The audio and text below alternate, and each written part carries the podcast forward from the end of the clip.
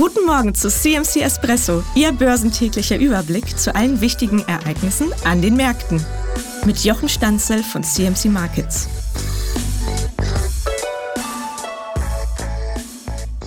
Der Germany 40 ist in 20 Handelstagen um 10% angestiegen, weil Inflations- und Arbeitsmarktdaten darauf hindeuten, dass die US-Notenbank Federal Reserve bald einen marktfreundlicheren Zinskurs einschlagen könnte.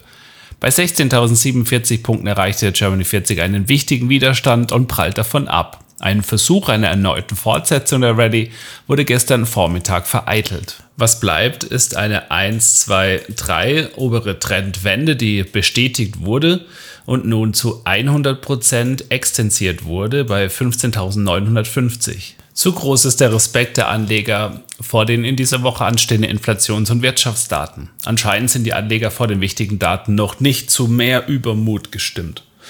Die Wirtschaftsdaten in dieser Woche werden den Anlass bieten, die marktfreundliche Narrative zu überprüfen. Augenmerk richten die Anleger hierbei vor allem auf die Inflationsdaten aus der Eurozone sowie den Wert der privaten Konsumausgaben aus den USA, ein bevorzugtes Kriterium der Federal Reserve zur Bestimmung der Inflation.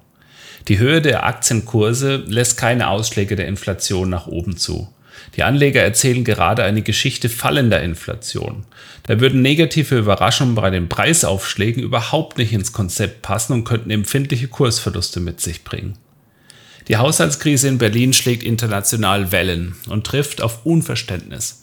Stärkere Kürzungen in staatlichen Investitionen machen eine Rezession auch 2024 zu keinem unwahrscheinlichen Szenario, war doch auch schon ohne Haushaltskrise ohnehin nur ein Mini-Wachstum zu erwarten gewesen. Wie man es dreht oder wendet, das Urteil des Bundesverfassungsgerichts bedeutet weniger staatliche Investitionen und das übersetzt sich eigentlich auch in geringeres Wachstum, eine schlechte Nachricht für Deutschlands Wirtschaft. Außerdem findet virtuell eine Sitzung der OPEC Plus, wenn auch verspätet, statt. Die Sitzung der OPEC Plus wird den Ton am Ölmarkt für den Rest des Jahres setzen und ist damit in der Lage zu bestimmen, wie sich die Preise an der Tankstelle zu Weihnachten auch in Deutschland entwickeln werden. Saudi-Arabien und Russland scheinen überzeugt, die bereits getroffenen Fördermengenkürzungen bis 2024 hinaus auszudehnen. Die Verspätung der Sitzung deutet aber auf weniger Einigkeit innerhalb der anderen Mitgliedsländer des Kartells hin und lässt Hoffnung zu, dass es doch nicht zu einer Ausweitung der Kürzungen auf alle Länder kommen wird.